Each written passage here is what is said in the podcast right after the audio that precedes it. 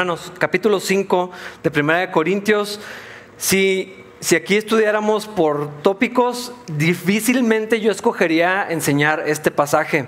Eh, no tengo alternativa, no me lo voy a brincar, no podemos hacer eso, pero es una sección bastante difícil por las cosas que menciona. Y yo creo que nos vamos a ver confrontados con nuestra moralidad y la justicia de Dios al ver lo que Dios dice eh, eh, en, esto. Ah, es una sección que trata con la inmoralidad que se estaba viviendo de una manera abierta dentro de la iglesia. Eh, el pecado de quien lo estaba cometiendo, pero también el pecado de la congregación, porque no hicieron nada al respecto, estaban siendo negligentes. Y, me parece que una, lo que pensemos de lo que significa no juzgar va a ser clave para poder entender este capítulo, esta, esta sección. Ah, lo he mencionado antes y lo voy a insistir. Hay un tipo de juicio que nada más es una observación. Si yo digo que el árbol tiene naranjas, no estoy juzgando al árbol, estoy haciendo una observación tiene naranjas, eso es lo que hay ahí, lo estoy viendo, todos lo vemos, todos lo sabemos, no está sujeto a interpretación. Eh, hay otro tipo de juicio que no solamente observa, sino que incluye motivaciones, y estoy juzgando las motivaciones, eh, propone una condena y, y, muchas otras cosas. Es como si yo dijera, el árbol tiene naranjas, y sabes que yo aborrezco las naranjas. De hecho, prefiero comer manzanas. Yo no sé por qué existen las naranjas. En mi vida comería naranjas. De hecho, deberíamos de destruir ese árbol. Eso es muy diferente a decir, pues el árbol tiene naranjas. Eh, espero que, poder ver esta diferencia eh, en cuanto al juicio, porque tenemos muy arraigado esa idea, no juzgues. La Biblia no dice eso, es decir, si lo dice, pero hay que ver todo el contexto. Lo que dice la Biblia es que debemos de juzgar con juicio justo con misericordia, analizando mi propia vida, que lo hagamos con mansedumbre, que lo hagamos con la idea de restaurar a la, persona. Eh, cuando vemos algo, que observamos algo, el cristiano está llamado a involucrarse. Eh, la intervención de la iglesia es fundamental. Y, para eso tiene que haber comunidad y tiene que haber eh, relación para, para, que esto pueda funcionar. los cristianos de nuestra comunidad cuando hablamos de que la iglesia tiene que intervenir, no estamos hablando exclusivamente de los líderes, estamos hablando de los cristianos. Ustedes son la iglesia tanto como, como yo. Ah, y esta sección, algo que nos va, o nos tiene que hacer reflexionar es que el pecado de mis hermanos me debe preocupar a mí también, me debe doler. No lo que normalmente podría suceder, que es me ofendo y, critico y ya, eh, sino que nos duela. De hecho, es, uno de los reclamos que, vamos a encontrar en este pasaje. ¿Por qué no les duele? ¿Por qué no se lamentan por lo que está sucediendo?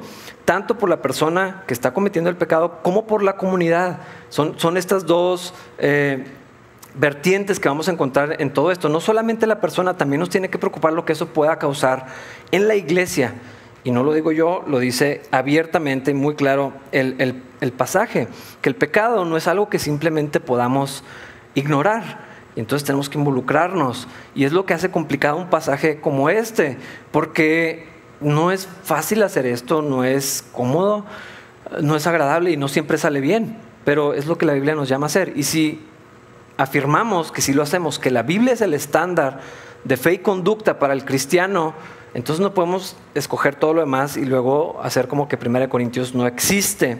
Eso no se puede. Pero la motivación aquí, hermanos, va a ser crucial.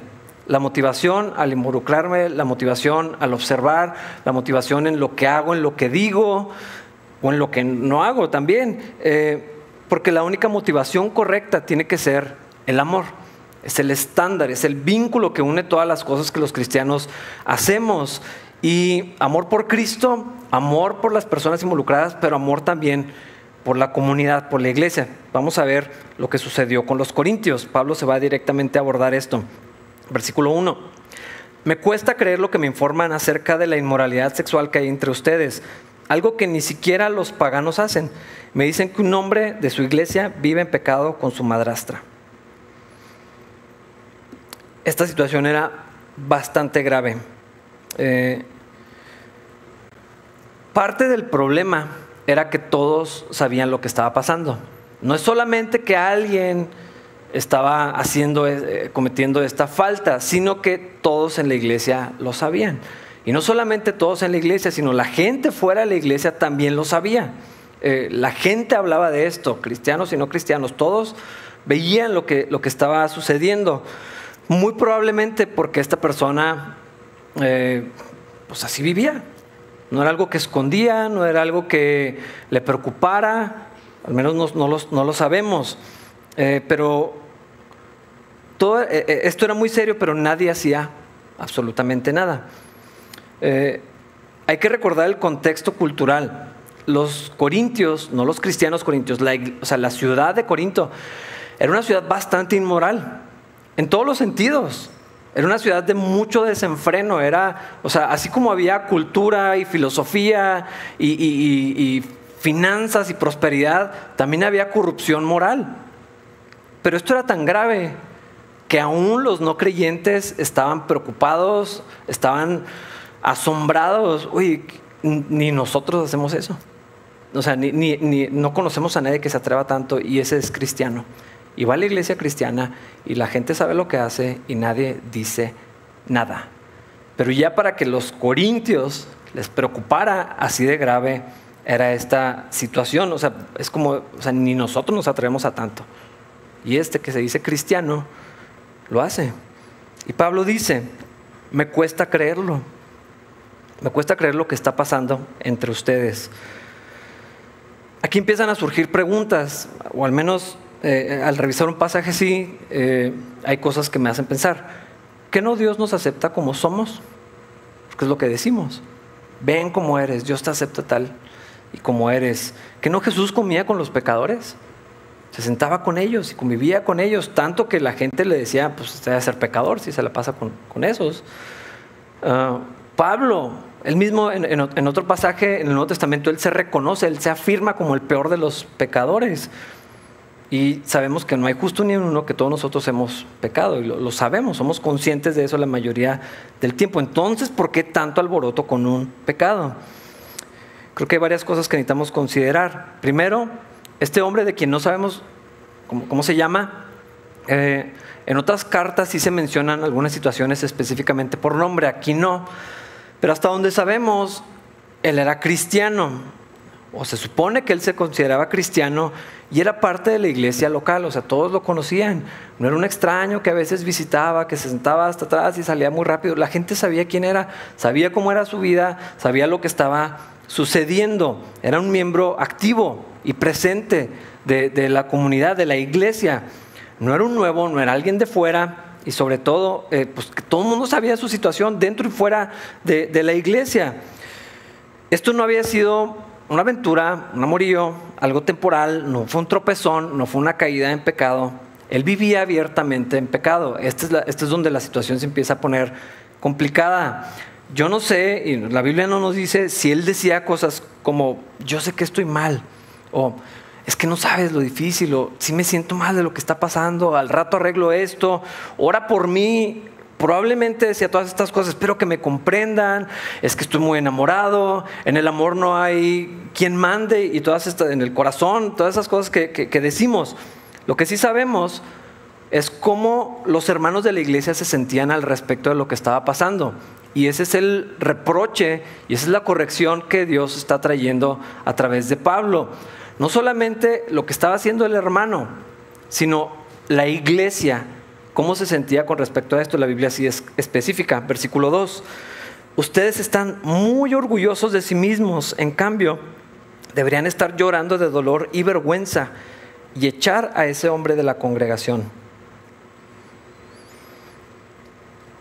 ¿Por qué dice que se sentían muy orgullosos? Probablemente pensaban que era una iglesia llena de gracia,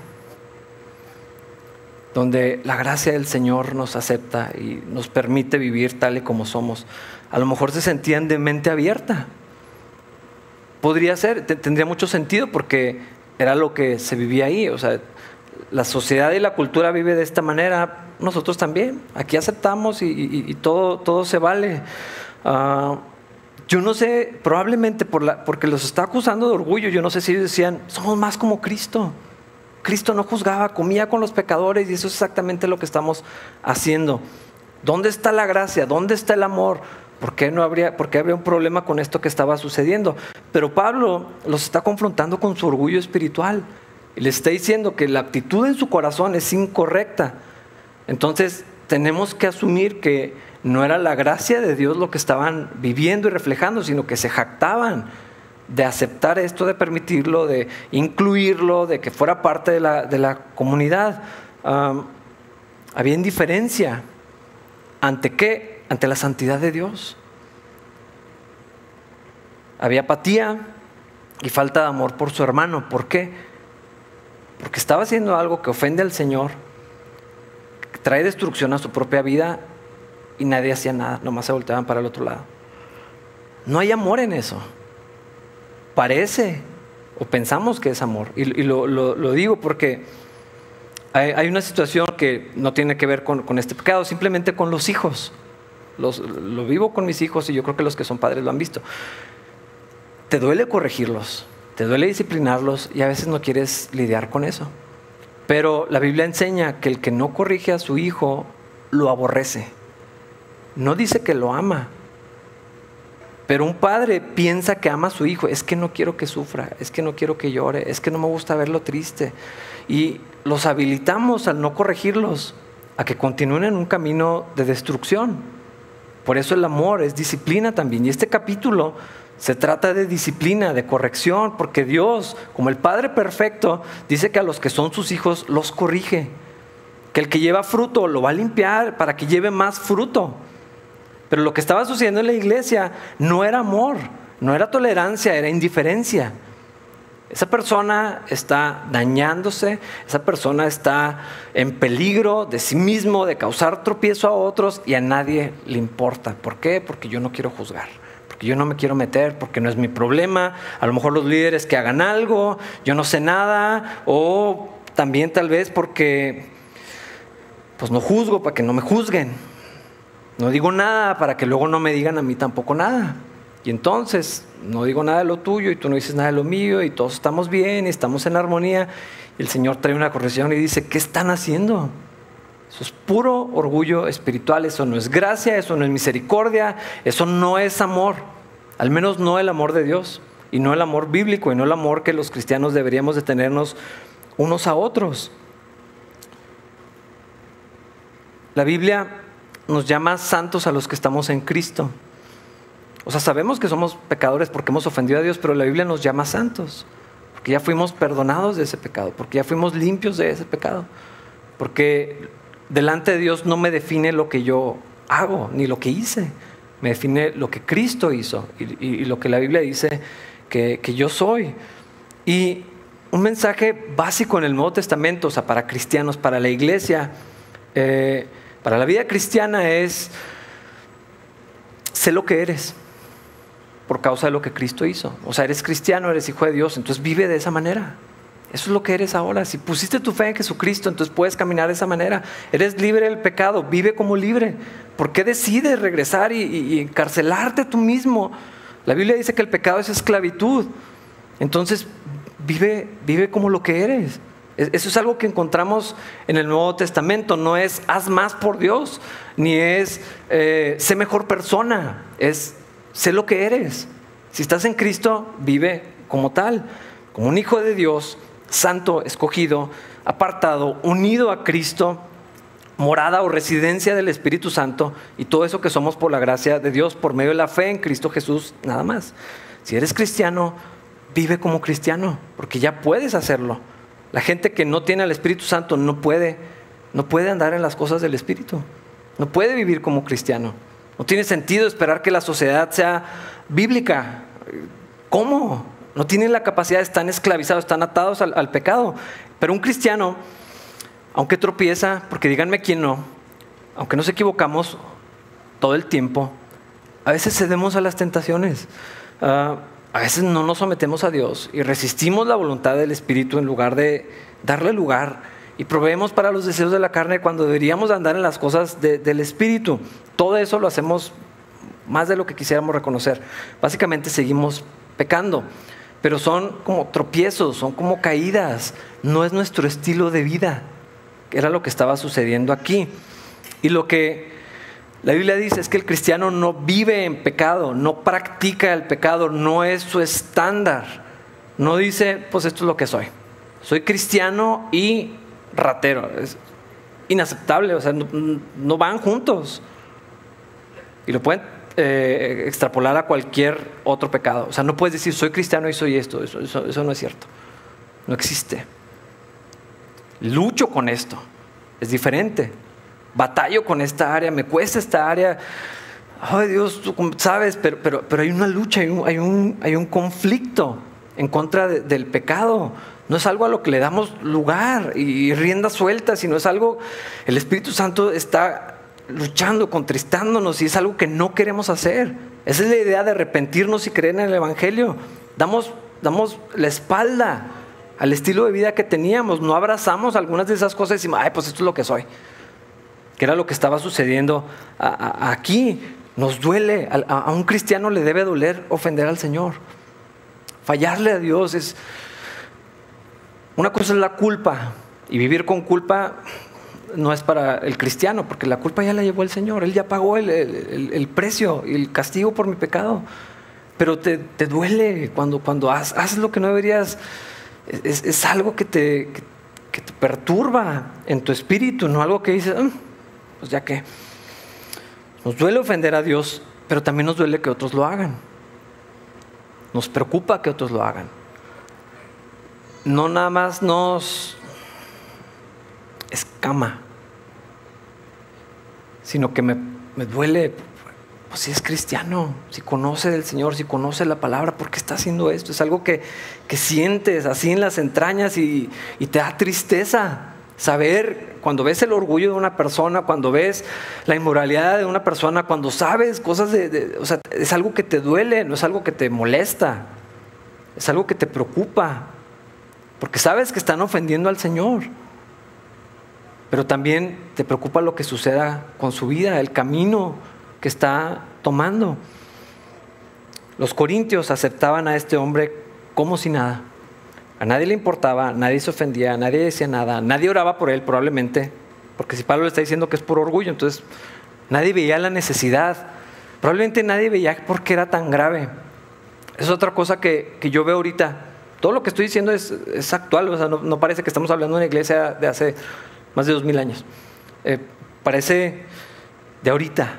Pero algo que yo veo es que muchos no es que tengan gracia hacia ciertas prácticas o personas es que no lo ven tan mal, no les preocupa, no les ofende. Así estaban los corintios, nadie se ofendía, nadie decía nada, nadie oraba por él, nadie se involucraba, se sentían muy orgullosos de ser llenos de gracia. Y Pablo dice, debería dolerles como, como, como, como duelo y echarlo de la iglesia. Eh, esto no sé si sí lo leyeron. ¿Dónde está el amor entonces? ¿Dónde está la gracia? ¿Dónde está el perdón? ¿Dónde está eso de, no juzgar? Eh, versículos 3 y la primera parte del 4. Aunque no estoy con ustedes en persona, sí lo estoy en el Espíritu. Como si estuviera ahí, ya emití mi juicio sobre este hombre en el nombre del Señor Jesús. Pablo dice, ya lo juzgué en el nombre del Señor Jesús. No era su idea, no era que él pensaba que eso estaba mal, la palabra de Dios estaba juzgando las acciones de este hermano. Ah, cuando decimos, nomás Dios puede juzgarme, ajá, y lo hace a través de la palabra. Ahí está. Quiero que pienses, ¿te parece duro esto? O sea, alguien está viviendo abiertamente pecado, hay que echarlo a la iglesia. ¿Dónde está la restauración? ¿Dónde, o sea, ¿qué pasa con todo eso? ¿Te parece injusto? ¿Harías algo diferente? Probablemente lo hacemos. ¿Qué pasaría si fueras tú el que está viviendo así? ¿Qué pasaría si fuera alguien de tu familia? Alguien de, capilla. Y le pusiéramos nombre, porque aquí tenía nombre, no lo sabemos nosotros, pero ellos sabían exactamente de quién se estaba hablando. ¿Qué haríamos nosotros que fuera una situación así? ¿Qué harías tú? Y sales y llegas a, a tu casa y platicas con tu esposo, con tu esposa, con tus hijos, con tus papás, y sabes lo, exactamente lo que está pasando. ¿Cómo responderías tú a esto? La segunda parte del 4 y versículo 5 dice, ustedes deben convocar a una reunión de la iglesia. Yo estaré presente en espíritu igual que el poder de nuestro Señor Jesús. Entonces deben expulsar a este hombre y entregárselo a Satanás, para que su naturaleza pecaminosa sea destruida y él mismo sea salvo el día que el Señor vuelva. Antes que otra cosa, ¿dónde está la mujer aquí? ¿Por qué no se menciona la pareja? Ah, lo más probable es que ella no se consideraba cristiana, no era parte de la iglesia local. Y Pablo no se mete con ella. Está hablando del cristiano. Y el problema que la iglesia tiene, porque es un problema de la iglesia, no existe tal cosa como, pues yo no le hago mal a nadie. La Biblia dice otra cosa. Es un problema de la comunidad, de la iglesia, de Cristo. ¿Y cuál es la solución que dice Pablo? La excomunión, que se vaya. Si no quiere corregir su camino, si no quiere caminar en la voluntad de Dios, entonces pues que se vaya y tenga lo que quiere. Es lo que está diciendo aquí. Porque nadie puede burlar al Señor, porque nadie puede ser amigo del mundo y de Dios. Ah, hermanos, esto está bien fuerte. Yo he escuchado a personas decir, o sea, leer esto y decir, o sea, sí, pero, y le hace otra cosa bien diferente. Ahí está el pasaje. ¿Qué dice el texto? Ustedes lo están leyendo juntamente conmigo, escojan la versión que quieran. Y dice exactamente lo mismo. Yo nunca me he visto en la necesidad de llegar a este punto y Dios nos libre de tener que hacerlo. Pero ¿qué pasa si sí? ¿Cuál es el estándar? ¿Mi moralidad? ¿Soy más justo que Dios? ¿Soy más bueno que Dios? ¿Soy más misericordioso que Dios? Antes de, llegar a esto, hay algo que que debemos de entender. Ver la Biblia en su contexto es importante. ¿Qué más dice la palabra de Dios acerca de este tema? Bueno, vámonos a Mateo 18. Porque hay cosas que pueden suceder y que deberían de suceder en la iglesia antes de que lleguen a este punto. Ese es parte del problema con el que Pablo está confrontando aquí probablemente. Mateo 18, búsquenlo, eh, versículos 15 al 17. Dice, si un creyente peca contra ti, háblale en privado y hazle ver su falta. Si te escucha y confiesa el pecado, has recuperado a esa persona. Pero si no te hace caso, toma a uno o dos más contigo y vuelve a hablarle, para que los dos o tres testigos puedan confirmar todo lo que digas. Si aún así la persona se niega a escuchar, lleva el caso ante la iglesia. Luego, si la persona no acepta la decisión de la iglesia, trata a esa persona como un pagano o como un corrupto cobrador de impuestos o sea, como si no fuera cristiano.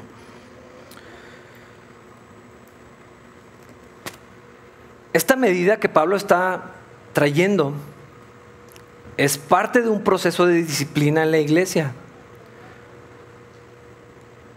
Todos formamos parte de una comunidad, es una iglesia y estamos aquí, el Señor nos dio esta congregación.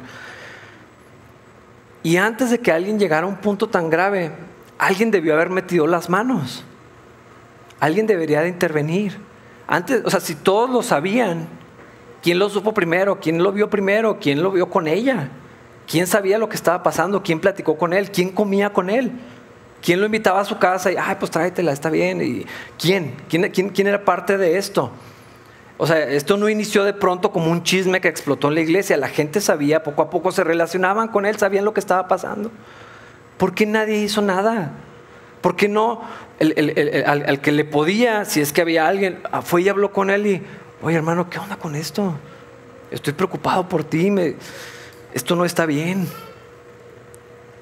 Eso es lo que debió haber sucedido y es lo que la Biblia que deberíamos, dice que deberíamos de, hacer. Hermanos, cuando alguien, no solamente cuando alguien peca contra mí, yo debo de decirle, si traigo algo en contra de mi hermano, debería arreglarlo. Pero cuando yo sé, yo fui el que lo vi, yo fui el que supe, yo me enteré, me está platicando, me di cuenta. a veces Dios tiene maneras muy extrañas de que nos demos cuenta de cosas que no quisiéramos saber. ¿Y luego qué hacemos con esa información? ¿La desechamos? ¿La esparcimos? Oye, ¿supiste que? Hay para que ores.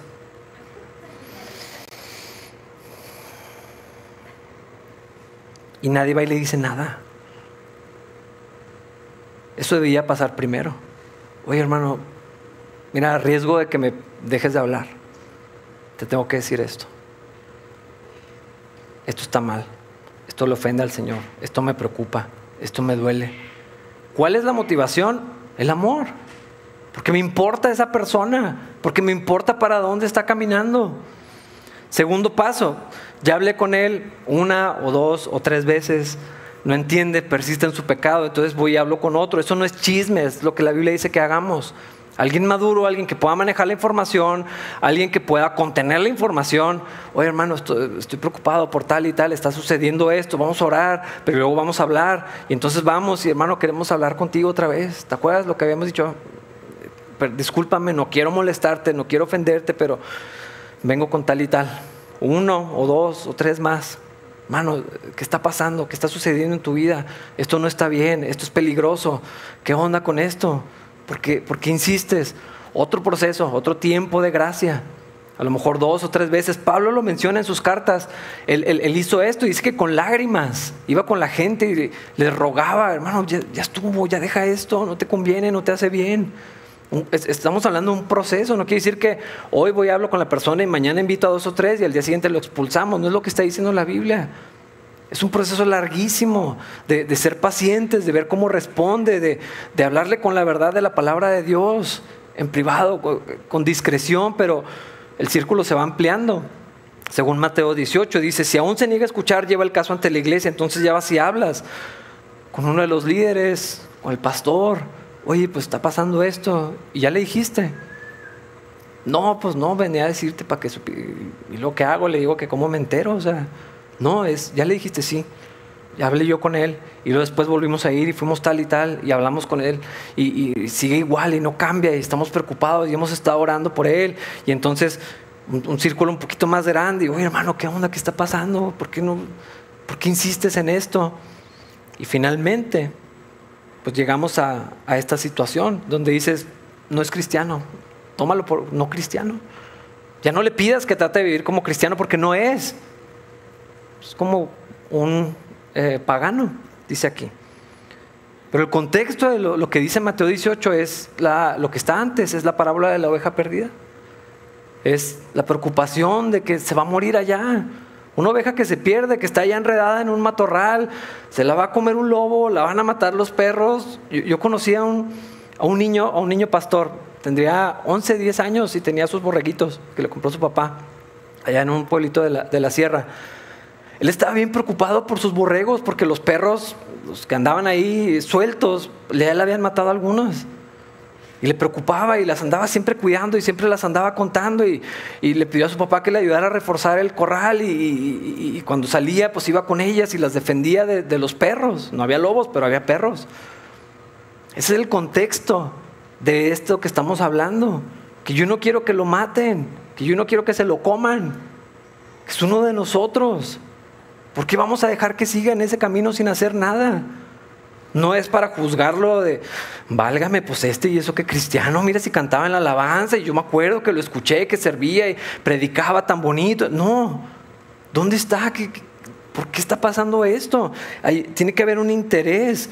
Y la idea nunca es la destrucción de la persona. Aún cuando Pablo está diciendo que lo entreguen a Satanás, no se me ocurre una expresión más fuerte, aparte de estar sin Cristo. Algo peor no, no encuentro en la Biblia para un cristiano. Pero dice para destrucción de su naturaleza pecaminosa.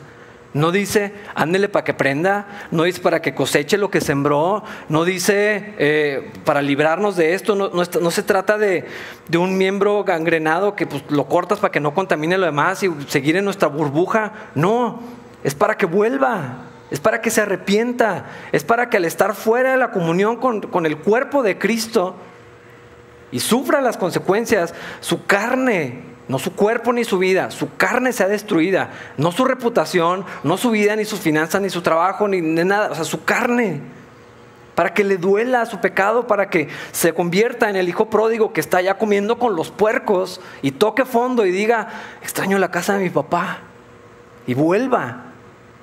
Ese es el propósito, no librarnos de un problema. No es lo que está diciendo el pasaje, es para que sea corregido, es para que sea transformado, es, es lo que deberíamos de hacer cuando nos importa alguien de la familia.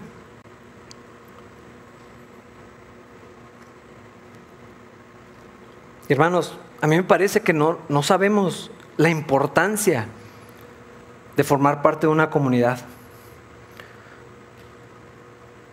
La iglesia es lo último, casi siempre. Es la última de las prioridades, es lo último a lo que le dedicamos tiempo, es lo primero que si se me atora otra cosa voy a quitar. Cuando la Biblia dice que eso es lo peor que le puede pasar a un cristiano, aparte, o sea, a un cristiano, porque ya estamos en Cristo. Lo peor que le puede pasar a una persona es no tener a Cristo.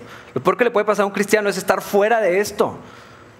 Esa es la corrección, es la disciplina, es lo más duro y nosotros con todo el desinterés del mundo no vemos lo valioso, la bendición y el plan de Dios de tener una comunidad junta.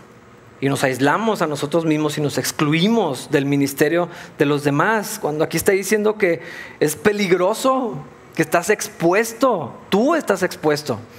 Entonces lo peor que te podría pasar es que te dijéramos, ya no puedes venir con nosotros, ya no te puedes congregar aquí, discúlpame. Te amamos un montón, ojalá te arrepientas y dejes tu pecado. Probablemente lo que la mayoría haríamos es, ah, a otra iglesia, donde nadie me conozca. Una iglesia más grande donde nadie me vea nunca y nadie me diga nada. Versículo 6. Es terrible que se jacten sobre dicho asunto. ¿No se dan cuenta de que ese pecado es como un poco de levadura que impregna toda la masa? Hermanos, no existe eso de yo no le hago daño a nadie. No existe eso es mi vida y hago con ella lo que quiero. No, se puede, hermano. La Biblia dice lo contrario. Y la Biblia, varias veces cuando habla de la levadura, es una ilustración del pecado. Y literal es lo que está diciendo aquí, que es como un poquito de levadura en, una masa y pues la va a levantar toda. Va a causar un efecto en, los demás, se va a esparcir, va, va a causar daño a los demás. Entonces, ¿qué hacemos? Versículos 8 y 9. Desháganse de la vieja levadura, quitando a ese perverso de entre ustedes. Entonces serán como una nueva masa preparada sin levadura, que es lo que realmente son. Cristo, nuestro Cordero Pascual, ha sido sacrificado por nosotros. Por lo tanto, celebremos el festival no con el viejo pan de perversidad y maldad, sino con el nuevo pan de sinceridad y verdad. Cuando se instituyó la Pascua, cuando las plagas en Egipto y la última de las tinieblas entonces el Señor instituye la, Pascua y les dice, agarren al borreguito, uno sin mancha, lo van a sacrificar, pintan los dinteles de, las puertas, es una marca. También les dice, una semana antes, toda la levadura la sacan de la casa, toda. No hay nada de levadura. Empiezan de cero otra vez con, la masa para, para, el pan. Esto también era parte del símbolo de, lo que está sucediendo, de la imagen que vendría en Cristo, que el pecado tiene que estar fuera. No solamente Cristo nos libra de ir al infierno, nos libra del pecado mismo, no solamente de la consecuencia del pecado. Y por eso dice, Cristo ha sido sacrificado por nosotros para limpiarnos de todo pecado y, que podamos estar en comunión con Dios sin nada que estorbe, sin nada que se meta eh, como, una, como una familia. Y este, otra vez, este mensaje en el Nuevo Testamento es, sé lo que Cristo eh, hizo o logró que tú pudieras ser. Y por eso está diciendo, en lugar de vivir con el pecado dentro de nosotros, vamos a vivir de, la, otra manera, en esa relación con Dios por medio de la fe en Cristo Jesús. Es, una celebración continua, es un sacrificio de alabanza todo el tiempo, es como una fiesta de adoración, es lo que está diciendo aquí. Y, Cristo es el pan de vida. Él dijo, yo soy el pan de vida. Es el, es el, pan que está libre de pecado, que nos alimenta sin, nada que nos, nos, contamine. Y la vida libre del pecado es una vida de plenitud, no es una vida de restricciones. Tenemos una manera muy extraña, yo pienso que es una mentira que Satanás ha logrado ejecutar de una manera muy efectiva, que está en la voluntad de Dios son límites. Y por eso mucha gente piensa que la vida cristiana es lo que no puedes hacer. O sea, todos los no pueden, ah, es que los cristianos no hacen esto, no hacen esto, no hacen esto, y te, los, y te los dicen. Y lo ven como una vida de restricciones. Y nosotros mismos, cuando cruzamos los límites de la voluntad de Dios, es porque pensamos que estamos oprimidos y que Dios no nos deja vivir. Y que Dios, ¿por qué nos limita? Y está el pasto más verde del otro lado. Cuando la vida libre del pecado es plenitud. Es, el propósito de Dios, para eso nos, rescató, eso fue lo que, Cristo logró con su sangre, para que fuéramos rescatados de, eso. ¿Por qué vamos a regresar voluntariamente a meternos al cuartito y ponernos el, cepo y vivir voluntariamente en pecado? Cuando Pablo le está diciendo, ¿por qué hacen eso? O sea, si Cristo ya es nuestro pan y Él es, eh, nos libró del pecado, ¿por qué, ¿por qué lo meten ustedes a propósito? ¿Y por qué lo permiten? ¿Y por qué lo cultivan en la iglesia? Versículos 9 y 10. Cuando les escribí anteriormente les dije que no se relacionaran con personas que se entregan al pecado sexual. Pero no me refería a los incrédulos que se entregan al pecado sexual, o son avaros, o estafadores, o rinden culto a ídolos. Uno tendría que salir de este mundo para evitar gente como esa. Hermanos, no hay pecados inofensivos, no hay pecados menores. Ah, esto no existe. Cuando entendemos que el pecado es una ofensa contra un Dios que es santo, altísimo, que habita en luz inaccesible, ¿cuál ofensa puede ser chiquita contra un Dios tan puro, tan bueno, tan santo? No existe. No puede decir, ay, pues es poquito. No, porque es una ofensa contra, Dios. Si lo comparo con el de mis hermanos o el de la gente que veo en la televisión y en las noticias, ah, pues, pues, sí, es, es poquito. Lo minimizo. Pero cuando sé que es una ofensa contra Dios, no hay, no hay algo pequeño. Pero la Biblia habla muy fuertemente con toda la inmoralidad, todos los pecados en el área sexual y todas sus variantes. Pablo ya había escrito una carta antes a los Corintios, probablemente esta debería ser segunda de Corintios, ah, pero esa carta pues no existe. Eh, y ya les había advertido, hermanos, no se afilien con las personas que practican estos pecados apártense de ellos. Esto es lo normal en su comunidad, esto es lo que el progreso moral de su comunidad y de su sociedad está impulsando y dice que está bien, no se afilen con los cristianos que viven de esta manera. Está hablando de cristianos. La gente que no es creyente va a actuar como gente que no conoce a Dios, obviamente.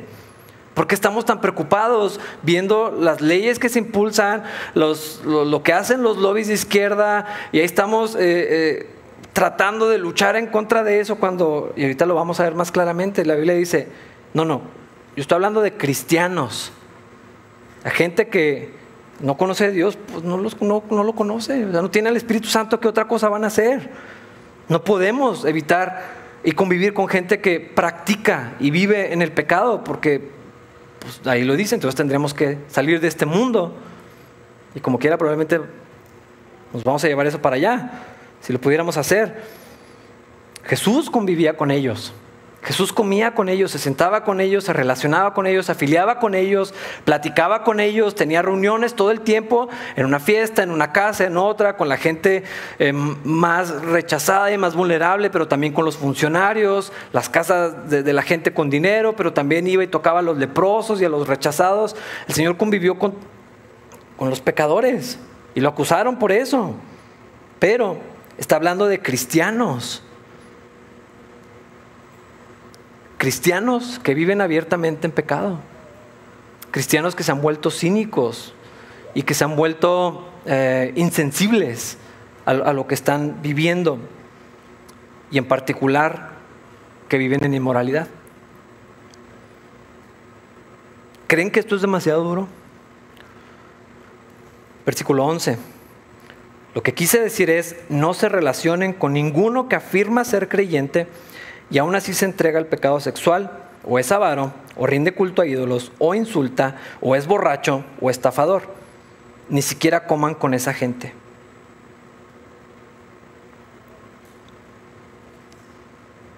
Jesús comía con los pecadores, amén. Gloria a Dios por eso. No estaríamos aquí si no fuera así. Pero los cristianos la Biblia nos llama santos. Lo que hice y lo que he hecho no define quién soy, aunque yo sé lo que he hecho. Un cristiano falla, un cristiano tropieza, ocasionalmente sí. Todos lo hacemos. El que diga que no, no lo va a creer. Pero no vivimos intencionalmente, descaradamente, abiertamente, voluntariamente en pecado. Eso es otra cosa. Los que lo hagan, la Biblia dice que tenemos que confrontarlos y corregirlos y traerlos de vuelta antes de que eso progrese. Y si no escuchó cuando yo le dije y cuando fuimos dos o tres y ya pasaron seis meses y ya pasaron dos años y sigue lo mismo y todo esto, no sé cuánto tiempo. Lo que la Biblia dice no es lo que yo pienso. Bueno, ahora lo pienso porque la Biblia lo dice, pero dice que ellos no pueden ser nuestros amigos. Dice que no puede ser la gente cercana a mí. Los que proclaman que están en Cristo y viven de una manera opuesta voluntariamente. No el que lucha con pecado, porque todos, todos estoy seguro que podríamos decir, pues yo batallo en una, dos, tres, cuatro, cinco áreas, pero estoy luchando con eso y, oro y, estoy batallando con eso y me pesa y me duele, pero el que, el, que ya habita en eso y eh, su estilo de vida es ese y, está cómodo con eso y parece que no le preocupa y no le duele y no piensa que eso está mal y de alguna manera ha encontrado de, bueno, sí, la Biblia dice, pero, y es que en mi caso, y es que en mi situación, y es que nosotros, y lo que sea, la Biblia dice con ellos, no coman, ni siquiera. Versículos 12 y 13. No es mi deber juzgar a los de afuera, pero sí es responsabilidad de ustedes juzgar a los que son de la iglesia y están en pecado. Dios juzgará a los de afuera, pero como dicen las escrituras, quiten al malvado de entre ustedes. Yo tengo un problema personal y lo he dicho, y no tengo problema con volverlo a decir, yo tengo un problema personal con las marchas cristianas en contra de ciertas cosas que están pasando fuera. ¿Por qué? Por lo que dice aquí exactamente. Porque somos más permisivos con los cristianos. Somos mucho más tolerantes con los líderes, con los pastores, que con la gente del mundo. Somos más duros con la gente que está allá afuera y les ponemos, yo no, pero pues somos cristianos y son hermanos letreros con versículos que dicen que se van a ir al infierno. Pero al pastor en pecado, a mis hermanos, pues es que es un diácono, es que ofrenda, es que lo conozco desde hace mucho y viven abiertamente en pecado. No, pues la gracia del Señor. ¿Quién soy yo para juzgar a mis hermanos? La Biblia dice exactamente lo opuesto. ¿Y cuál es el estándar? Lo que pienso, lo que siento, lo que me dijeron en mi casa, lo que hacemos en la iglesia o lo que dice la Biblia. Y aquí dice, a los de afuera, déjenselos al Señor. Misericordia, recíbanlos, predíquenles el Evangelio. No podemos eh, excluirnos de convivir con gente que no conoce al Señor, porque entonces, ¿cómo les vamos a hablar de Cristo y cómo les vamos a compartir el Evangelio? Con ellos la gracia, la tolerancia, la paciencia, una y otra vez hablar y darles chance. Y pues no, pues no, se trata de lo que hacen, sino de, quiénes son. Y no son nacidos de nuevo, entonces pues es obvio que van a practicar esas cosas, pero los cristianos, hermanos, el que tiene 5, 10, 15, 20 años en la iglesia y afirma ser cristiano y ser hijo de Dios y sirve en la iglesia y, y probablemente sabe más Biblia que nosotros y vive abiertamente en pecado, Aquí dice, es su responsabilidad. Y no está diciendo nada más la mía como pastor, hermanos. Discúlpenme, pero esto es para ustedes. Aquí dice, sí es responsabilidad de ustedes, de ustedes cristianos, de los que están aquí sentados y de los que van a venir al segundo servicio, juzgar a los que son de la iglesia y están en pecado, involucrarse, meter las manos, orar por él, hablar con esa persona y no dejarlo que continúe en ese camino. De lo contrario, están siendo partícipes de lo que está sucediendo y están no solamente haciéndole un daño a la persona, sino a la comunidad también. A sus propios hijos y a sus esposas y a sus papás y a sus amigos. Dios tenga misericordia de los que se pierden, pero el Señor nos ayude a amarnos como deberíamos. Amarnos lo suficiente, a que nos importe lo suficiente como para ir con alguien y decirle, yo sé que a lo mejor me vas a dejar de hablar. ¿Y sabes qué si pasa? Es muy probable. Aquí no hay ninguna garantía de que el, resultado va a ser toda la restauración y todo lo bonito. Un montón de veces sale mal esas conversaciones y gente llora y gente se ofende y gente se va y te dejan de hablar y te sacan de sus vidas. Pero al menos al riesgo de que eso suceda y por amor a esa persona, es que yo sé lo que puede pasar, pero te lo tengo que decir, perdóname, me importas, te amo, te quiero, no quiero que continúes en esto, amo al Señor, amo su palabra y amo la iglesia, como para no decirte nada de lo que yo ya sé, ya no me puedo hacer como que no lo, no lo sé. Y no me lo contaron, yo lo vi, a mí me consta, o tú me lo dijiste. Ay, que Dios nos ayude. Hermanos, los cristianos no debemos juzgar los motivos de otros, eso es lo que la Biblia dice que no debemos hacer. No debemos juzgar los ministerios de otro, Pablo lo dijo hace un capítulo 2. Pero ciertamente sí se espera que seamos honestos con la conducta de los demás. Una observación, con lo que veo, con lo que es obvio, con lo que todo el mundo sabe, con las naranjas que están en el árbol. Pero entre cristianos no somos árboles. Y se espera involucramiento y se espera interés y se espera participar de esto.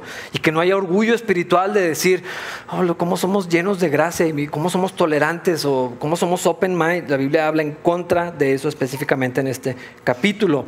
La disciplina de la iglesia no es gente que está checando a los demás, a ver quién anda mal y a ver quién hace y analizando con lupa la vida de los demás y, revisando a ver, o sea, no es, no es la policía del pecado. Eso no es. es. como una familia. Y cuando ves algo, dices, no puedo permitir esto.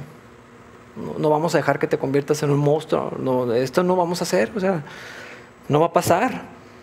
Y cuando es alguien de tu familia, te duele, te pesa, te importa, se te rompe el corazón.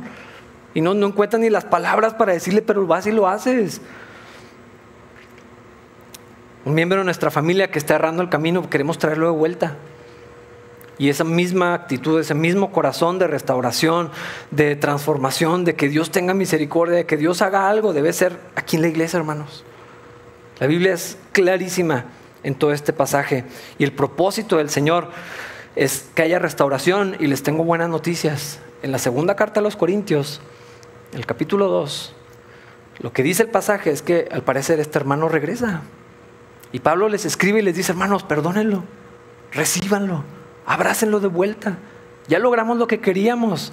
Estuvo durísimo el proceso, lo tuvieron que echar para afuera.